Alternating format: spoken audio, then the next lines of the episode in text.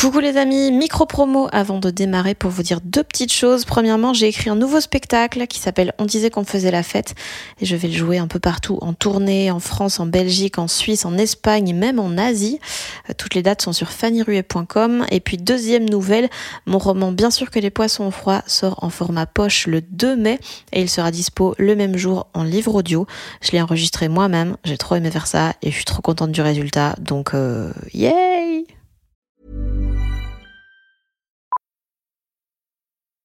Millions of people have lost weight with personalized plans from Noom, like Evan, who can't stand salads and still lost 50 pounds. Salads, generally, for most people, are the easy button, right? For me, that wasn't an option. I never really was a salad guy. That's just not who I am. But Noom worked for me. Get your personalized plan today at Noom.com. Real Noom user compensated to provide their story. In four weeks, the typical Noom user can expect to lose one to two pounds per week. Individual results may vary. T'as eu quoi comme genre d'enfance? Parce que dans ton spectacle, tu dis une phrase, c'est si j'avais aimé mon enfance, j'aurais pas été comique. Ouais. J'ai une enfance heureuse quand même. Hein. J'ai pas eu une. euh, J'ai une enfance heureuse. Mes parents ont bien fait leur taf et tout. Il n'y a pas de souci. Je n'en veux à personne de quoi que ce soit. Mais je pense que c'est ma perception des choses qui fait qu'elles n'étaient pas en adéquation avec ce qu'on m'offrait forcément. Parce que je pense que j'étais un gamin assez lunaire, assez. euh, J'étais hyper euh, passif quand j'étais gamin. J'étais vraiment genre, ah bon, c'est comme ça la vie, ok, ok, on y va, on avance. Et j'étais très passif, du coup j'ai subi beaucoup, euh, sans rien dire, et j'ai développé une sorte de, de, de, de biceps, de muscles incroyables, de hum, refoulement.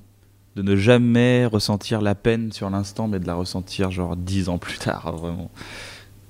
Je pense que c'est pour ça que j'ai fait une dépression à 25 ans. C'est ce genre de truc qui fait que tu cumules, tu cumules. C'est comme si tu avais un grand bureau et qu'il était rempli de dossiers de 1989, 93, 97.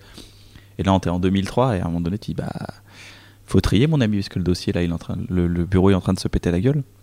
Donc j'ai commencé à gérer mes dossiers.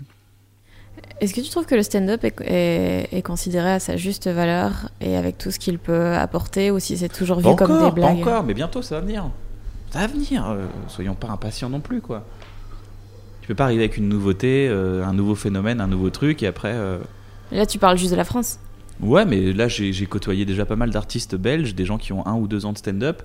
Ils me disaient, on aimerait trop jouer euh, comme à Paris euh, 15 fois, 16 fois par semaine. Et je disais, mais quand j'ai commencé le stand-up, il n'y avait pas 15 fois, 16 fois par semaine. On a créé nos scènes nous-mêmes, donc c'est à vous de le créer, votre Mhm. stand-up belge. Donc on est en train de créer. Et puis il faut. Il faut, euh, il faut être intelligent. C'est con, mais il faut, faut travailler. Dès que, dès que t'es pas original, il faut savoir, savoir se le dire.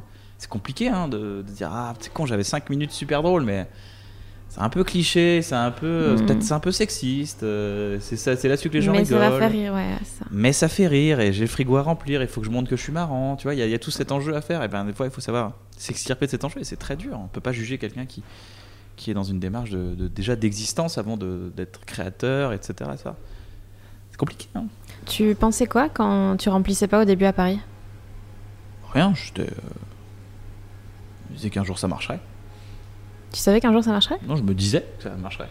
je savais pas. c'est la différence entre de se le dire et savoir. C'est juste que tu dis, bah, tu as des rêves de gloire quand même. T'espères qu'un jour ça va marcher. C'est faux de se dire non, je faisais ça uniquement pour l'amour de l'art. Non, j'avais vraiment envie que ça marche quand même. Pas... J'avais envie de payer mon loyer, quoi. J'avais envie de.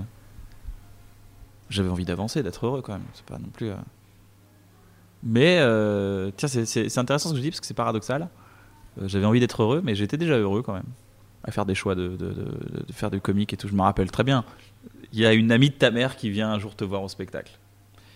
Je joue à 19h à ce moment-là, dans une salle de 42 places, qui est une cave, où t'as mal aux genoux tellement c'est humide. T'as de l'arthrite tellement il y a de l'humidité. Je fais un premier set à, à 19h et le patron du théâtre me dit écoute, le gars de 20h a annulé. Est-ce que tu veux reprendre son créneau? Je fais bah ouais, vite fait, mais moi je vais pas remplir, tu sais. Je suis pas... Il me fait bah écoute, si t'as une dizaine et tout, c'est pas grave. Euh, la caisse elle est pour toi. Je fais putain, c'est cool, euh, ça, va me- faire un petit billet. euh, allez, je le fais, en plus c'est cool, je le double. À 19h, je joue, je cartonne. Je remplis ma salle à moi, donc c'est mon créneau et tout, ça cartonne. Les gens, ils sont trop heureux, ils applaudissent, ça rigole de ouf et tout. Je me dis, putain, chambé J'enchaîne à 20h avec la même énergie de la fin d'un spectacle. J'arrive dans la salle, il y a trois personnes, dont l'ami de ma mère, qui me voit dans une cave devant trois personnes d'avoir une énergie qui est totalement inappropriée avec l'énergie devant trois personnes. C'est comme si tu arrivais en disant Ça va Ouais, on est juste à côté de toi. Ok, bon, eh ben ça fait plaisir Et ben là, euh, t'es dans la cave et tu te dis Eh ben voilà, ça, ça va revenir à Reims. Comme quoi, j'ai pas fait les bons choix dans la vie. Et ben voilà. Et on y est là. Et en même temps, euh, tu regardes la cave, tu fais Est-ce que j'ai fait les bons choix dans la vie? Comment t'as fait pour roder ce, ce nouveau spectacle? Parce qu'il est. Je, je l'imagine pas coupé. Comment en il est ce nouveau spectacle? Comment il est, Fanny Ruet Faites une, une review de mon spectacle, s'il vous plaît. Comme ça, je, je ne vais pas que en parler. On a deux poids, deux mesures. Et du coup, euh, si on a des points de vue négatifs, ce sera très enrichissant. Je vous écoute. Euh, J'ai trouvé très bien construit parce que genre c'est des temporalités qui sont qui, qui sont qui sont toujours différentes des souvenirs imbriqués dans des d'autres souvenirs et pourtant on arrive toujours à savoir exactement où on en est. Donc il est très très bien construit, il y a énormément de callbacks donc c'est très drôle, c'est très bien fait mais du coup comment est-ce que tu peux roder ça euh, en faisant des 10 15 Mais vous avez aimé minutes? Oui. J'ai eu du mal à me mettre dedans au début. Ouais. Pourquoi? Euh, parce que c'était. J'ai eu du mal à me mettre dedans en pensant que c'était du stand-up, mais pas. en- Enfin, genre, j'ai passé un bon moment parce que tu racontais une histoire, donc je me disais pas genre, ah, je me fais chier et tout. Mais j'avais du mal à voir ça comme du stand-up parce qu'il n'y avait, pas- y avait pas de vanne en fait, c'était des histoires. Et oui, il y avait des façons comiques de le raconter, mais voilà, des fois c'est. Donc tu es une sorte de hum, gardien du, stand, du temple du stand-up en C'est disant ça. ce n'est pas du stand-up. Mais non, mais tu- enfin, Mais n'y a pas marqué spectacle de stand-up dans, dans- sur l'affiche. Mais il n'y a pas d'affiche encore. C'est vrai qu'il n'y a pas d'affiche. Mais sur n'importe quelle affiche, Pulsion, a pas marqué spectacle de stand-up, c'est ça que je comprends. Non, non, non, mais en effet, mais moi j'étais dans l'optique euh, vraiment. stand- Enfin, genre, on a un peu l'habitude de voir des trucs van, van, van, hein, machin, Ah, même si Tu c'est étais des dans une habitude du coup. Absolument. Ah ok, donc j'ai... Tu as cassé mes habitudes, cassé que j'en dis. habitude. Bah, c'est plutôt un bon compliment alors. Mais euh, oui, j'ai pas dit que c'était une mauvaise chose. Mais non, justement, parce que tu me dis, je m'attendais à, et j'avais Ah pas, ouais. pas ce, que je- à ce à quoi je m'attendais. C'est ça. Tant mieux, Bah oui. Je préfère. Bah, c'est un beau compliment du coup. Mais j'ai jamais dit que c'était pas un compliment. Ah, parce que tu me disais que tu avais du mal à rentrer dedans parce que justement, t'avais- Mais dans, dans l'optique stand-up, pas dans l'optique histoire en fait. Ah oui, oui, mais ça, oui. Alors ça, tu sais, faut se méfier de ça. Je vais te dire pourquoi. Je croise beaucoup d'artistes euh, sur les plateaux parisiens de stand-up, des gens extrêmement bons, hein. des gens extrêmement talentueux, bien plus marrants que moi, tout ce que tu veux. Je les vois souffrir dans leur exigence de rire. Je les vois souffrir. À aucun moment donné, ils se posent et ils prennent le rire qu'ils sont en train de générer. Ils sont que dans le nanana nanana pas rire. Nanana nanana rire. J'espère que ça va rire. Nanana rire. Ah ouf ça a rigolé. Nanana rire. Si à un moment donné ils font un temps de deux secondes de silence ils ont l'impression que c'est 20 secondes. Il n'y a jamais de temps. Il n'y a jamais d'air. Et euh, je connais beaucoup d'artistes qui souffrent de ça. Et quand j'arrivais je me rappelle sur les plateaux en me disant ah, je vais prendre 10 secondes de silence et je vais jouer une situation pendant 10 secondes 20 secondes tiens pendant une minute je vais la tirer je vais voir où est-ce que ça va chaque fois, c'est genre, mais t'es un ouf. Tu peux pas faire ça, non, non, tu peux pas. T'as pas le comme si j'avais des clés euh, du temple du stand-up que j'étais en train de ruiner, de non, tu peux pas faire ça. Tu parlais de Patton Oswald, tu parlais de plein de gens euh, tout à l'heure. C'est des gens qui prennent leur temps. hein. Ah ouais, à fond. Mais j'ai. C'est pas des gens qui sont plus dans la blague, blague, blague, blague, blague, ils racontent des histoires de manière comique. Je, je, je, je, je le prends pas mal du tout en ce que t'as dit, hein. vraiment, Ouais. t'inquiète pas. C'est juste que tu soulèves un truc intéressant de l'attente du, du cliché du stand-up. Ouais. Le stand-up, c'est un art où tac, tac, tac, toutes les 10 secondes une vanne, toutes les, toutes les 5 secondes une vanne et tout. Pour moi, on peut avoir autant de rire euh, paquet sur, euh, sur une minute. À un moment donné, j'ai beaucoup plus de rire que toutes les 10 secondes, mais il y a une minute où j'en ai moins. Ouais. Et en fait, euh, tu d'accord, la Tu moyenne. prends le temps d'installer un truc et Bah ouais. t'engranges de l'attention et puis quand tu la relâches, c'est mille fois plus jouissif Il que. faut faire attention à ça, même en tant que tu es une jeune artiste.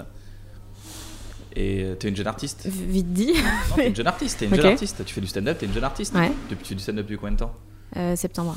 Ah, mais donc t'es une vraie jeune artiste, quoi. T'es une toute jeune Je artiste. ouais. Et ben, eh ben, euh, enlève-toi ce carcan de il faut, de on s'attend à. Et c'est ce que tu fais en fait quand hier t'as fait la première partie. T'étais pas dans un cliché de euh, il faut être tac, tac, il faut, il faut, attends, attends, il faut, il faut. On s'en fout, fais. Propose ce que t'as à proposer. Sois toi-même, fais des trucs. Mais je pense qu'il faut toujours. Là, là, en, en Belgique, euh, par exemple, le niveau est vraiment pas ouf parce que c'est tout des trucs hyper clichés parce qu'il faut toujours un temps d'adaptation. Genre, Bien sûr. les, les- les- voilà, les gens découvrent les stand-up, c'est nouveau, donc t'essaies d'être efficace et seulement après, tu te dis, bah, de toute façon, il y, en a déjà plein qui le font. Donc, je peux me permettre de faire un truc différent parce Exactement. que. Bah c'est bien, c'est normal. C'est la, la suite logique des choses. Euh, du, coup, du coup, ma question c'était comment t'as rodé euh, Bah, comme, comme ça. Je suis allé dans les salles de stand-up tous les soirs. Il y a tellement de callbacks dans tes. Ah non, les callbacks, c'est dans le spectacle. Les, ce qu'on appelle les running gags. Les... Ouais, non, ouais, ça, c'est le ça. truc qu'on fait. En fait, pendant un an, j'ai fait les, j'ai fait comme Pulsion. J'ai fait les soirées première fois de Yacine Bellous. Je lui ai dit, tu m'inscris à toutes les soirées. Il, il a été extrêmement gentil. Il m'a dit, ok, avec plaisir. Donc tous les mois, je devais écrire 10 à 15 minutes de, de nouveaux, nouvelles blagues. Je savais pas à chaque fois, dit deux jours avant, des fois je me dis quoi je vais parler, de quoi je vais parler. Et vu que mon cerveau, bah, il refoule tout, et à un moment il fait tiens, j'ai digéré ça si tu veux. Et il te sort un truc, il fait ah, pourquoi pas. Allez, on écrit, on appelle Navo, tac, on relit, on refait, on reformule, on trouve des, on trouve des- des temporalités, des flashbacks, des trucs, des flash-forward pour, pour rendre ça un peu plus excitant. Tu vois, la, la tournure, ce que je disais tout à l'heure, une histoire banale, et on trouvait une belle tournure. On travaille sur la tournure, la teneur des blagues, euh, ce que tu expliques, la manière d'exprimer de manière comiquement ce que je raconte. Et puis après, euh, je fais la soirée première fois, un lundi. Et après, le mardi, mercredi, jeudi, vendredi, samedi, je vais au Paname, je vais euh, à Soirée One More, je vais euh, au Comedy Circus, je fais les, tous les plateaux qu'il y a à Paris. Je joue entre 10 et 15 fois euh, par semaine euh, un même passage de 10 minutes pendant un mois. Jusqu'au prochain mois où je dois refaire 10 minutes. Et là, à ce moment-là, je repars sur un nouveau truc. Et je fais ce passage, ce passage, ce passage. Et tous les mois, en 8 mois, j'ai 80 minutes rodées. Ce qui est très rapide, 8 mois, parce que ça passe en, un claquement de doigts à 8 mois. Ça passe à une vitesse. Là, j'ai bien fait de me remettre tout de suite parce que maintenant, en un an, mon spectacle est prêt. quoi. Et après, avec Navo, je lui dis bah écoute, euh, j'ai du matos, j'ai tout bossé. Navo, pour l'instant-là, lui, il fait sa vie. Moi, j'ai tout retravaillé et tout. Des fois, je l'appelle, je fais ah, j'ai trouvé une blague et tout. Mais c'est vraiment mon travail pendant 10 mois, c'est de travailler, faire monter la mayonnaise, quoi. Même moi, d'apprendre à dire les choses, les textes et tout. Puis à un moment donné, je m'arrête. Je dis à Navo, c'est bon, le matos, c'est sûr. Tout est vérifié, tout est drôle, c'est bon, c'est bon. Et ça passe par des phases où je bide, hein. Des phases où je suis moins bon que certains jeunes artistes qui arrivent. C'est compliqué, hein. C'est pas une phase euh, bonne pour l'ego, hein. C'est une phase qui est dure, hein. C'est qu'est-ce que je fais là? Là, tu te le poses, là. Et après, on part une semaine dans, une, euh, dans un endroit avec Navo, isolé de, de, de tout rendez-vous, de tout coup de téléphone, de tout conjoint, conjointe. euh, on est tout, euh, on est tranquille. On est une semaine ensemble pour, à un moment donné, assembler tout ça. Et on reste une semaine ensemble. Pourquoi? Pas parce qu'on va travailler une semaine, mais parce qu'à un moment donné, dans la semaine, il y aura des heures où ça va faire OK, c'est maintenant, on y va. Et il y a une alchimie qui se passe et il faut être là pour l'alchimie. Donc on se met à dispo pour l'alchimie, on est là, on, joue à des jeux vidéo, on discute, on est sur Internet, vraiment, on, on- fait rien. Des fois, on discute vraiment pour rien, on va marcher. Là, ce qui a évolué, c'est qu'avant, on faisait ça dans ma, chambre de, de, de, de 8 mètres carrés euh, à, à Montmartre. Euh, maintenant, on fait ça en Corse, donc c'est plutôt cool. Je t'avoue, Ouais. c'est le kiff de, Ouais. de, de dire, Hey, on va Merci en Corse. Pulsion. Hein Merci bah Pulsion. ouais, non, mais maintenant on va en Corse, euh, donc c'est cool, tu vois. Donc en Corse, on marche dans le maquis corse, c'est super, on regarde, c'est magnifique. On regarde la mer pendant des heures, et puis après on revient, et puis, et puis, euh, et puis c'est pas ce qui inspire le plus, hein, c'est juste, euh, à un moment donné, il y a un moment, il est en train de jouer à Diablo sur sa Switch, et je lui fais, ah c'est maintenant, vas-y, viens, on le fait. Et Plam, on assemble. Et pendant une semaine, on a dû travailler en tout euh, une dizaine d'heures, et on a tout assemblé. Et après, à un moment donné, on a fait, stop, c'est bon, c'est assemblé. Maintenant, on prend une ou deux heures pour créer des running gags et on dit bah ça c'est un code. Quand je dis euh, pour expliquer aux gens ce que c'est qu'un running gag, c'est-à-dire c'est un code que j'explique euh, genre euh, c'est une sorte de mèche en fait, une mèche de dynamite que tu allumes, il y a un mini pétard, ça fait pas, donc les gens rigolent, ils font ah c'est drôle. Et la mèche elle continue en fait à faire tout le spectacle et genre 40 minutes après, ça fait nanana et tu refais la blague, ça fait pas elle a un autre sens et les gens font oh tu, utilises un- un- une blague que tu as déjà utilisée mais dans un autre contexte et c'est encore plus drôle. Du coup, et ça fait une grosse dynamite et ça fait un gros rire généralement. Généralement, ça crée un applause même. Ça fait pas. Et en fait, on arrive à créer des codes identifiés en se disant bah, quand je fais ce personnage, il est marrant, mais il va dire ça. Parce que ça, ça a deux sens. Ça a un sens ici, mais ça a un sens aussi dans une autre situation. Et la même phrase n'aura pas de sens. Et du coup, ça va surprendre les gens. Et donc, on s'amuse à créer des, tissus, en fait, des, liens entre dans le même spectacle. Donc, dans les plateaux, quand je fais 5-10 minutes, je ne fais qu'un texte qui n'a pas de running gag. Et quand je fais le spectacle, là, on est clairement dans un spectacle avec des running gags. Ok, j'imaginais tellement pas que vous le constru- construisiez comme ça. Ah bon? T'imaginais quoi? J'imaginais que les, les running gags faisaient un peu partie intégrante euh, du, du truc parce qu'ils sont tellement. Ils font tellement sens Ah. que je me disais, mais ce serait, ce serait bizarre qu'ils soient pas là, tu vois. Et, euh, et donc j'im- j'imaginais que le, le- le spectacle avait été construit plus dans sa globalité, tellement il est cohérent, tellement c'est une grande histoire. euh. Non. Ok. Ce qui est notre, notre travail qu'on a eu, c'est le rendre justement cohérent. Parce que mine de rien, les histoires ont un lien fort. Et ce lien fort, c'est moi. Et qu'est-ce que je veux raconter? Et à un moment donné, on trouve aussi, à force de raconter. euh, tu sais, c'est comme je dis, bah écoute, je suis heureux. Là, j'ai juste dit, je suis heureux. Et on pourrait s'arrêter là, mais on pourrait savoir pourquoi je suis heureux? Est-ce que c'est bien d'être heureux? Est-ce que tu as toujours voulu être heureux? Et en fait, ça soulève plein de questions auxquelles je me dis, merde, faut que je réponde à ça maintenant. Bah pourquoi je suis heureux? Bah parce que ça, ça, ça, ça, ça. Et en fait, tu commences à ouvrir des portes de narration. Et en fait, à ce moment-là, tu commences à découvrir et de, de comprendre les choses en te, en te lançant dans, dans l'explication. Je crois que c'est Jacques Lacan qui disait qu'il avait jamais trouvé autant de bonnes idées que dans les séminaires où il devait parler alors qu'il savait pas ce qu'il allait dire. Mais il était tellement devant des gens éminents, des éminences de ouf, euh, des, des matières grises, de, enfin des, des éminences grises, ça se dit, ça éminences grises J'en ai aucune idée. des gens très intelligents. Et, euh, et, et il se dit putain je suis devant des gens très intelligents faut pas que je dise des conneries. Et il disait des trucs super intéressants qu'il avait jamais dit avant du coup. Et toi, qu'est-ce qui te stimule à ce niveau- niveau-là? Faut que je me lance. Moi c'est la recherche de la vérité c'est la recherche du la- la- le, le- le- le- soigner soigner mes euh, mes traumas mais euh, soigner des points qui, qui qui sont pas digérés qui ont été refoulés dans mon esprit mais qui n'ont pas été digérés aller mieux quoi ça c'est un bon c'est un bon délire c'est un bon débat c'est un bon défi Ouais, c'est pas mal une bonne idée. Tu fais partie de ces gens qui ont l'air d'avoir une vie tellement saine, ah tant psychologiquement que genre tu fais du sport et tu. Et c'est un, un truc que t'as. un réflexe que t'as pris depuis que t'as eu une dépression? Ah ouais, non, mais je sais la chance que c'est que d'être heureux ou d'avoir euh, de, de pas ressentir des molécules de malheur que. Ah non, non, non, je veux plus retourner là-dedans, moi. Non, non, non. C'est même, même une sorte de, de cure. C'est même une fuite. Il y a une phrase d'Aurel qui est drôle, c'est quand il dit j'ai peur de l'échec, il dit euh, j'ai peur de la dépression, de l'avenir et de ses déceptions. Euh, et un truc qui est intéressant, c'est qu'il dit j'ai peur de la dépression. Avoir peur de la dépression, ça veut dire quand tu l'as vécu, t'as peur qu'elle revienne. Et je trouve ça très fort. C'est dans la peur de l'échec, dans l'album Perdu d'avance. J'ai peur de la dépression, ça c'est vraiment une phrase où elle veut dire quelque chose quoi. Donc tu peux passer ta vie à avoir peur de la dépression. Et moi j'ai fait le choix de me dire non, je vais établir un système de vie avec des valeurs de vie qui, qui me vont en fait, qui vont m'empêcher de tomber en dépression. Mais là hier c'était tellement une belle date euh, sur scène que j'ai eu trop d'adrénaline, j'ai pas dormi avant 5h du matin quoi. Ah ouais? Non non, je pouvais pas. Et ça, ça peut vraiment te décaler aussi dans ton esprit. Ça peut te. Je suis fatigué là. Je suis méga fatigué depuis tout à l'heure. Je sais qu'à 15h, je vais faire une sieste parce que sinon, je vais me décaler. À dimanche, je vais me réveiller à 16h, etc., etc. Puis après, mon cerveau, il va. Moi, ce qui me maintient, c'est de me lever le matin, c'est de faire des trucs, travailler, faire des projets. Et si, si je fais pas ça, j'ai une philosophie dans ma vie c'est cours, joue, écris. Si je cours pas en- pendant trois jours, si j'ai pas, si pas couru, si j'ai pas joué ou si j'ai pas écrit un truc, je, me déprécie. Ouais, peut-être que je commence à regarder les autres, je commence à, me dire ouais, mais sa vie, à, me comparer, à faire des trucs qui sont, sais, où t'as mal au ventre? Mais des micro maux de ventre, hein, pas des oh j'ai mal au ventre, non, des oh, je me sens pas. Pourquoi moi ça? Et t'arrives à ne pas avoir ça quand tu, quand tu fais ton cours euh, écrit euh, Quand, ah, quand je, je fais au moins un cours, joue, écris, cours, ça veut dire active-toi, sors, sors, va marcher, euh, fais une balade, euh, promène ton chien. Déjà, ça, c'est faire un truc. Tu vois, c'est cours, ça veut dire cours, c'est pas euh, va courir. C'est plus dans l'être actif que. Active-toi. ouais. Ouais. Ne, ne reste pas euh, comme une pierre dans ton salon ou dans chez toi ou parce que voilà, t'as, t'as, euh, trouve un rendez-vous, fais un truc, cours, fais un truc. D'accord? Joue, euh, trouve une adrénaline de, de ça, t'aimes bien jouer, ça te fait du bien. Écris, c'est pas écrire, c'est essayer d'avoir des idées ou des envies d'idées ou de dire j'espère que dans 8 mois je vais faire ce projet. C'est ça. C'est de garder un truc de. C'est la stimulation, quoi. C'est une stimulation. Et par contre, quand je suis en vacances, je je, je- j'ai pas besoin. J'ai appris aujourd'hui, à 36 ans, d'être parti en vacances. Avant, j'étais genre, non, il faut que je fasse des trucs en vacances. Tu sais, c'est le syndrome des gars qui prennent deux bouquins qui partent en vacances, qui disent, non, parce qu'on sait jamais, hein, il faut faire des trucs. Puis ils ouvrent jamais le bouquin parce qu'ils se rendent compte que finalement, tout va bien.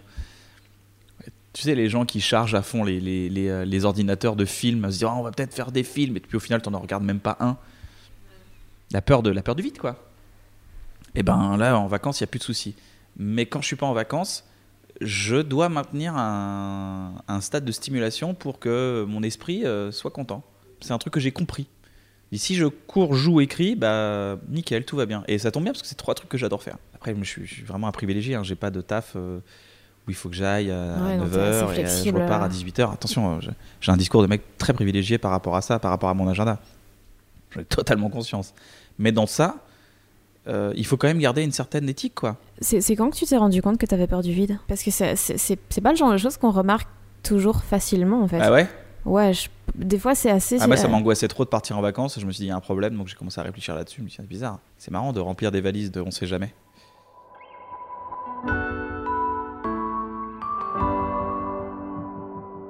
Vous venez d'écouter un extrait du tout premier épisode des gens qui doutent avec l'humoriste Kian Kojandi. C'était il y a maintenant plus de 4 ans et c'était ma toute première interview donc j'ai un peu envie de me mettre des claques derrière la tête dès que je parle mais je trouve qu'il y avait plein de choses quand même très intéressantes dans, cet épisode donc n'hésitez pas à aller le réécouter au complet. C'est dispo sur toutes les plateformes style Spotify, Deezer, Apple Podcast, YouTube euh, et tout ça. Il y a de nouveaux épisodes des gens qui doutent qui arriveront en septembre. D'ici là, ben, n'hésitez pas à suivre le podcast sur Instagram, at Jean qui doute, ou bien moi aussi, ça fait toujours plaisir, at Fanny Ruet. Et puis je vous dis à très bientôt. Des bisous. Even when we're on a budget, we still deserve nice things. Quince is a place to scoop up stunning high-end goods for 50 to 80% less than similar brands. They have buttery soft cashmere sweaters starting at $50, luxurious Italian leather bags, and so much more. Plus, Quince only works with factories that use safe, ethical, and responsible manufacturing. Get the high-end goods you'll love without the high price tag with Quince. Go to quince.com/style for free shipping and 365-day returns.